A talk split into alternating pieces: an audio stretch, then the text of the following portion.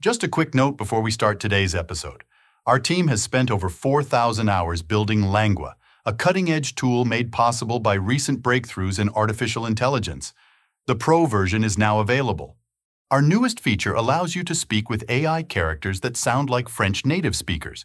They're trained to ask you questions to get you expressing yourself and correct you when you make mistakes. You can also practice role plays to prepare for real life challenges like traveling or integrating in France. But that's not all. You'll also find videos and podcasts recommended by our teachers. As you listen, you can read and interact with transcripts that highlight each word as it's spoken. Instantly translate words, see usage examples, and learn vocabulary fast via an intelligent flashcard system. You can try it out and see pricing via the link in the description. As a podcast listener, you can also get your first month half price with the discount code FrenchPod50. So, what are you waiting for? Try Langua today. Oh, in case you wondered how realistic AI voices are, do you think I'm human? Bonjour à toutes et bonjour à tous. Bienvenue dans ce nouvel épisode de Langua Talk Slow French. Alors, je ne sais pas si vous êtes comme moi, mais personnellement, j'aime beaucoup lire. J'adore prendre un bon livre, un bon roman et m'installer dans mon canapé avec peut-être une couverture et lire pendant plusieurs heures.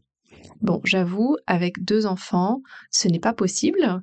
Donc, si j'arrive à lire pendant 10 minutes par jour, je suis déjà assez contente. Et chaque année, si vous habitez en France, au mois de novembre, vous allez entendre à la radio, à la télévision, qu'on parle toujours du prix Goncourt. Le gagnant du Goncourt, la rentrée littéraire. Mais donc, qu'est-ce que c'est le Goncourt? Eh bien, le Goncourt, c'est le nom en fait d'un prix littéraire. Donc, prix, euh, ça veut dire l'argent pour payer, mais c'est aussi a prize. Donc, quand c'est une récompense que quelqu'un euh, gagne quand il a fait un travail exceptionnel. Et là en particulier, donc le prix Goncourt, c'est un prix littéraire et qui est donné donc chaque année au mois de novembre. Si vous voulez, c'est l'équivalent du Booker Prize euh, pour le monde anglophone ou alors du prix Cervantes en Espagne et en langue espagnole. Donc je voulais aujourd'hui vous présenter ce prix, vous expliquer quand il a commencé, comment ça fonctionne, qui peut gagner ce prix, mais on va aussi voir quelles sont les critiques qui sont faites contre ce prix et aussi quelles sont les conséquences, en général positives, pour un auteur ou une autrice quand il gagne ce prix. Bonne écoute. Donc commençons avec l'histoire de ce prix. Ce prix a commencé, a été créé en 1903, donc au début du XXe siècle, par un homme qui s'appelle Edmond de Goncourt. Donc Goncourt, c'est son nom de famille. C'était un écrivain français. C'était un écrivain célèbre et surtout un intellectuel qui avait de l'argent, qui était de la classe sociale haute et qui animait, qui avait euh, ouvert un salon littéraire.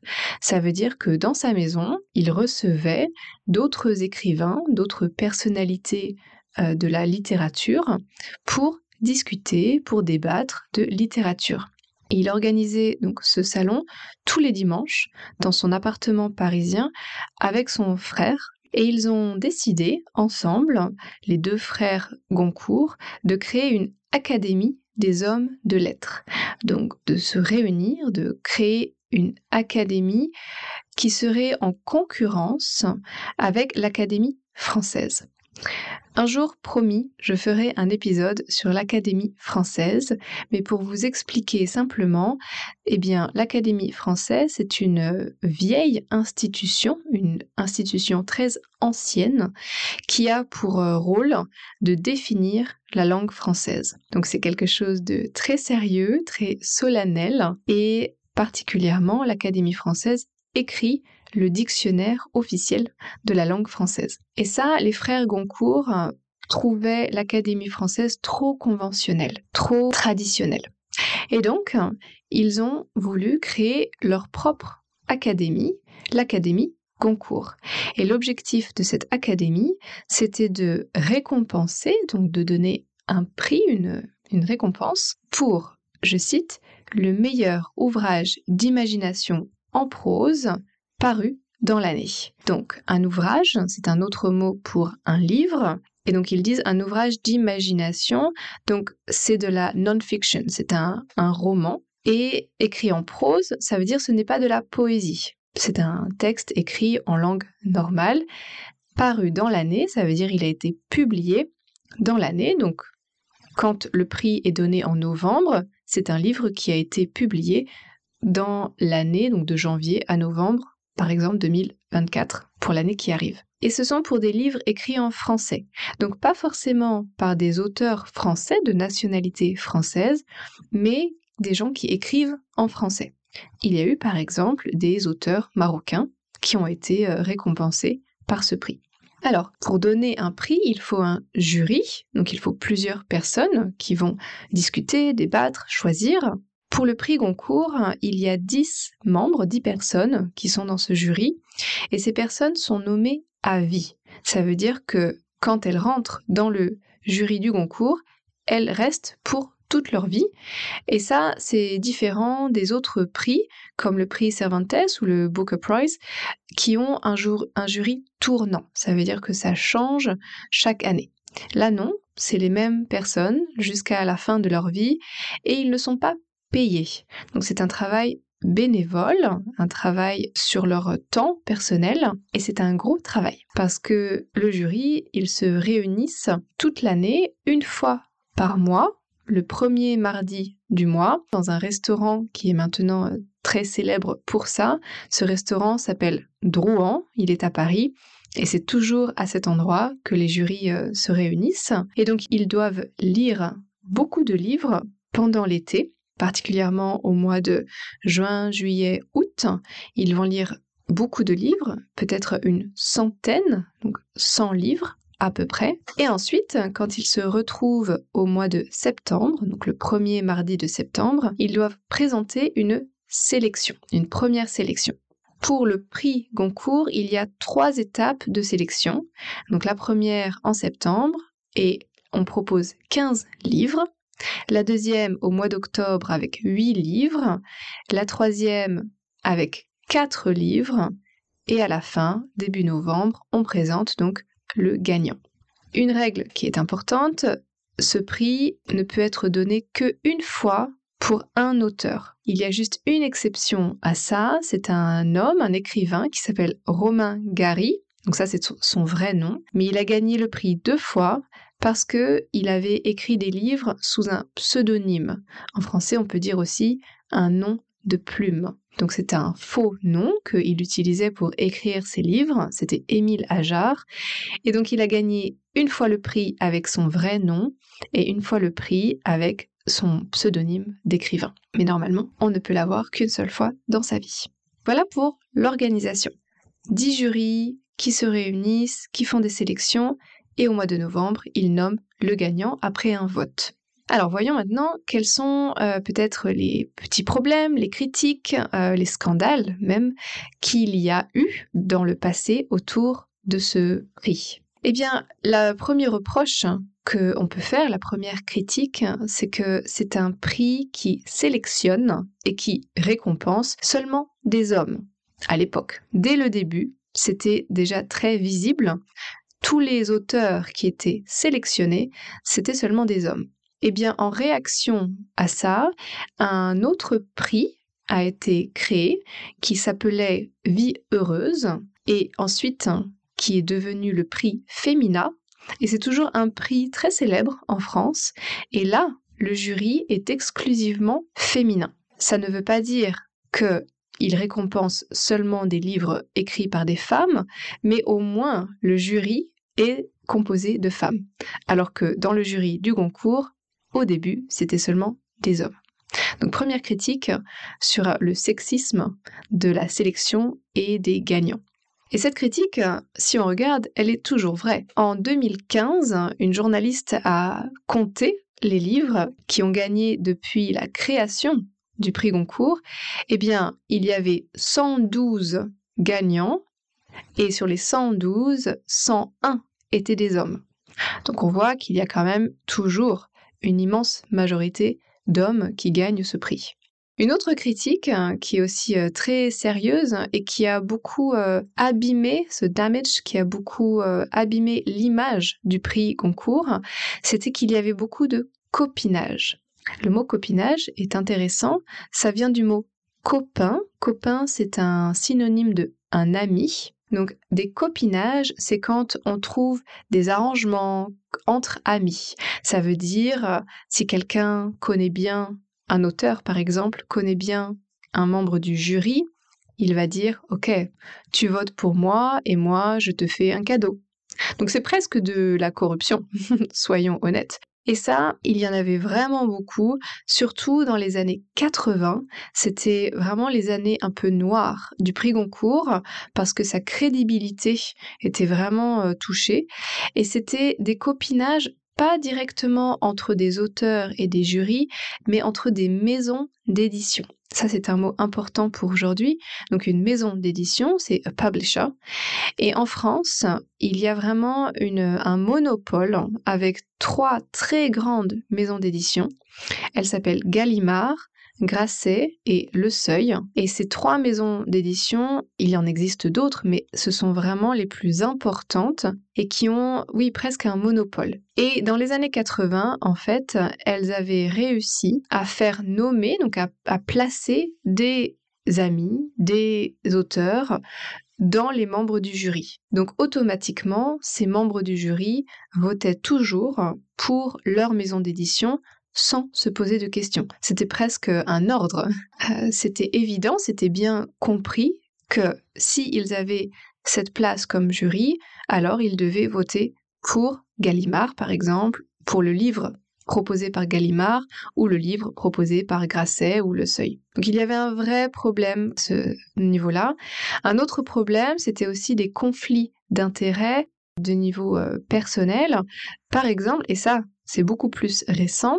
En 2021, il y a eu un peu un scandale parce que un des livres qui a été sélectionné et dans la sélection finale, donc avec les quatre derniers livres, eh bien, en fait, l'auteur de ce livre, c'était le mari d'une des jurys. Donc forcément, c'est un très gros conflit d'intérêt, conflict of interest, parce que cette femme, membre du jury, elle a favorisé, elle a donné un avantage au livre de son mari. C'est évident. Donc, après toutes ces critiques, eh bien, l'Académie euh, Goncourt a changé ses règles au fur et à mesure. Par exemple, une des premières règles qui a changé, c'est que on ne peut pas être membre du jury si on est salarié d'une maison d'édition. Donc si on travaille pour une maison d'édition. Ça paraît évident maintenant, it seems quite obvious, mais il fallait mettre en place cette règle seulement en 2008.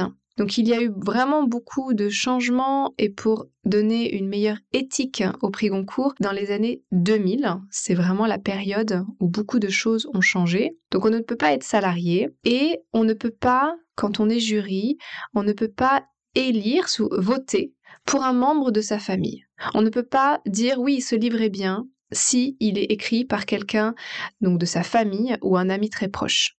Mais ça, ça ne règle pas tous les problèmes hein, parce que, ok, on ne peut pas être salarié d'une maison d'édition, donc on ne peut pas être employé par une maison d'édition, mais les auteurs en général et les autrices, ils ne sont pas employés mais ils sont payés par cette maison d'édition quand ils publient un livre. Et donc, il y a toujours quand même un peu un problème d'éthique et de peut-être favoritisme. Donc, on va favoriser un livre parce qu'il vient de la même maison d'édition que nous. Donc, ce n'est pas complètement transparent et euh, c'est impossible d'être complètement objectif. Mais c'est beaucoup mieux que dans les années 80. Dans les changements aussi qui sont arrivés, eh bien, le Goncourt, hein, c'est devenu vraiment un nom euh, très célèbre, très important, et c'est devenu presque comme une marque, like a brand. Euh, quelqu'un a dit, c'est comme le McDonald's des prix littéraires, euh, avec des franchises, si vous voulez. Parce que maintenant, il existe donc le Goncourt du premier roman, first novel, le Goncourt de la poésie, le Goncourt de la biographie, mais aussi le prix Goncourt des lycéens. Ça, c'est intéressant parce que ce sont des lycéens, donc des jeunes qui ont 16, 17 ou 18 ans. Ils sont sélectionnés, il y en a 2000 en France, qui vont ensuite participer à leur propre sélection et ils vont faire leur propre choix. Ce choix est fait en même temps en novembre, comme le prix Goncourt officiel. Et de manière très intéressante, il y a aussi maintenant le choix Goncourt à l'étranger. Euh, ça a commencé en Pologne dans les années 80 avec l'Institut français et c'était cette idée que pour les personnes francophones, donc qui parlent français mais pas en France, de faire aussi leur propre choix pour élire, pour nommer leur livre Goncourt de la Pologne, des États-Unis, du Maroc. Maintenant, il y a 35 pays qui organisent euh, cette sélection Goncourt dans le monde et ce sont des étudiants en français, donc des étudiants par exemple polonais qui étudient le français et qui sont dans des universités, eh bien c'est eux qui font la sélection et le choix. Et c'est intéressant parce qu'ils travaillent à partir de la même sélection officielle que le jury euh, en France, donc avec les huit livres de la deuxième sélection, et avec ces huit livres, ils font leur choix. Donc voilà, donc par exemple, euh, il y a ce choix Goncourt au Royaume-Uni, aux États-Unis, au Maroc, aux Pays-Bas, en Corée du Sud, donc dans tous les continents en fait. Et je trouve que c'est assez intéressant, mais est-ce que ce n'est pas aussi juste pour utiliser le nom Goncourt et la notoriété? La notoriété, c'est the good reputation du nom Goncourt. Bon, ça c'est euh, une autre question. Regardons maintenant notre dernière partie. À quoi ça sert d'avoir le prix Goncourt? Quelles sont les conséquences concrètement pour un auteur? Eh bien, euh, la première conséquence, elle est très symbolique parce que le prix, ce n'est pas euh, comme euh, le ou le prix Nobel où il y a beaucoup d'argent. Non, le prix Goncourt, c'est un prix très symbolique avec seulement un chèque de 10 euros. Donc, ce n'est pas comme ça qu'un auteur ou une autrice euh, va avoir beaucoup d'argent, va faire fortune, pas avec 10 euros. Donc ça, c'est très symbolique. Mais en fait, les vrais résultats sont déjà une très grande notoriété. Donc, l'auteur ou l'autrice deviennent très populaires, très connus, célèbres, presque du jour au lendemain. Overnight. L'auteur peut devenir très célèbre et enfin, de manière quand même financière, eh bien, avec ce prix Goncourt, hein, qui est vraiment le prix le plus connu en France et dans les pays francophones, eh bien, les ventes vont exploser. Le livre va vraiment être vendu énormément et on, on considère que en moyenne, en average, en général, les ventes vont être multipliées par 7 et pour une maison d'édition, ça représente un bénéfice en général de 3 millions d'euros. Donc c'est vraiment, en termes de conséquences financières, ça a un vrai impact. Il y a des vraies conséquences pour la maison d'édition et pour l'auteur, c'est une notoriété. Mais il y a aussi des, des écrivains et des écrivaines qui trouvent que c'est un peu un cadeau empoisonné poisonous gift parce que ce prix Goncourt est tellement célèbre que le grand public va acheter les livres, ils vont lire ces livres, mais par effet un peu pervers, à l'inverse, eh bien, les connaisseurs, les gens qui aiment vraiment la littérature, qui lisent beaucoup, eh bien, ils vont peut-être un peu éviter ce livre, to avoid the book. Ils ne vont pas lire ce livre parce que le livre a gagné le Goncourt, qui est peut-être un peu trop euh, mainstream, un peu trop grand public, justement. Donc, ça peut être un peu un cadeau empoisonné. Mais ça reste le prix littéraire le plus important et surtout le plus convoité. Tous les auteurs en France, la majorité des auteurs et des autrices vraiment aimeraient avoir le prix Goncourt. C'est un moment très important dans une carrière euh, littéraire. That's it. We are nearly at the end of this episode, so it's now time to do a quick summary in normal pace French. Good luck! Alors aujourd'hui, j'ai décidé de vous parler d'un prix littéraire français qui est le prix le plus célèbre en France et dans les pays francophones. Il s'appelle le prix Goncourt. Donc j'ai commencé en vous racontant un peu son historique. Donc ce prix a été inventé en 1903 par les frères Goncourt et notamment un des frères Goncourt qui était un écrivain et qui avait un salon littéraire donc au début du XXe siècle. Et il a décidé de créer ce prix pour faire concurrence à l'Académie française parce qu'il trouvait qu'elle était un peu trop conventionnelle. Et donc, l'idée de ce prix, c'est une fois par an de récompenser le meilleur roman écrit en langue française, et donc un roman, pas une poésie, et qui a été publié, qui est paru dans l'année. Pour sélectionner ce livre, eh bien, il y a dix jurys, dix membres du jury qui sont nommés à vie et qui se réunissent tous les mois, une fois par mois. La sélection se fait particulièrement au mois de septembre, octobre et novembre et le gagnant du prix est annoncé au mois de novembre. Je vous expliquais que ce prix, donc, c'est le plus célèbre en France et le plus important, mais il a aussi quand même subi quelques changements parce qu'il a eu quelques critiques et même quelques scandales, notamment le manque de diversité euh, genrée, donc euh, les hommes étaient euh, surreprésentés dans les sélections et dans les gagnants. Donc pour euh, compenser ça, eh bien, le prix Femina a été euh, créé, qui est aussi un prix très important. Un autre problème, c'était les copinages, je vous disais, où donc euh, entre amis, entre maisons d'édition, entre auteurs, on s'arrange, on vote pour l'un et l'autre. Donc ça, c'était un, vrai problème, surtout dans les années 80-90. Mais il existe encore, même dans les années 2020, des conflits d'intérêts. Par exemple, avec cette jury qui a voté en fait pour le livre de son mari.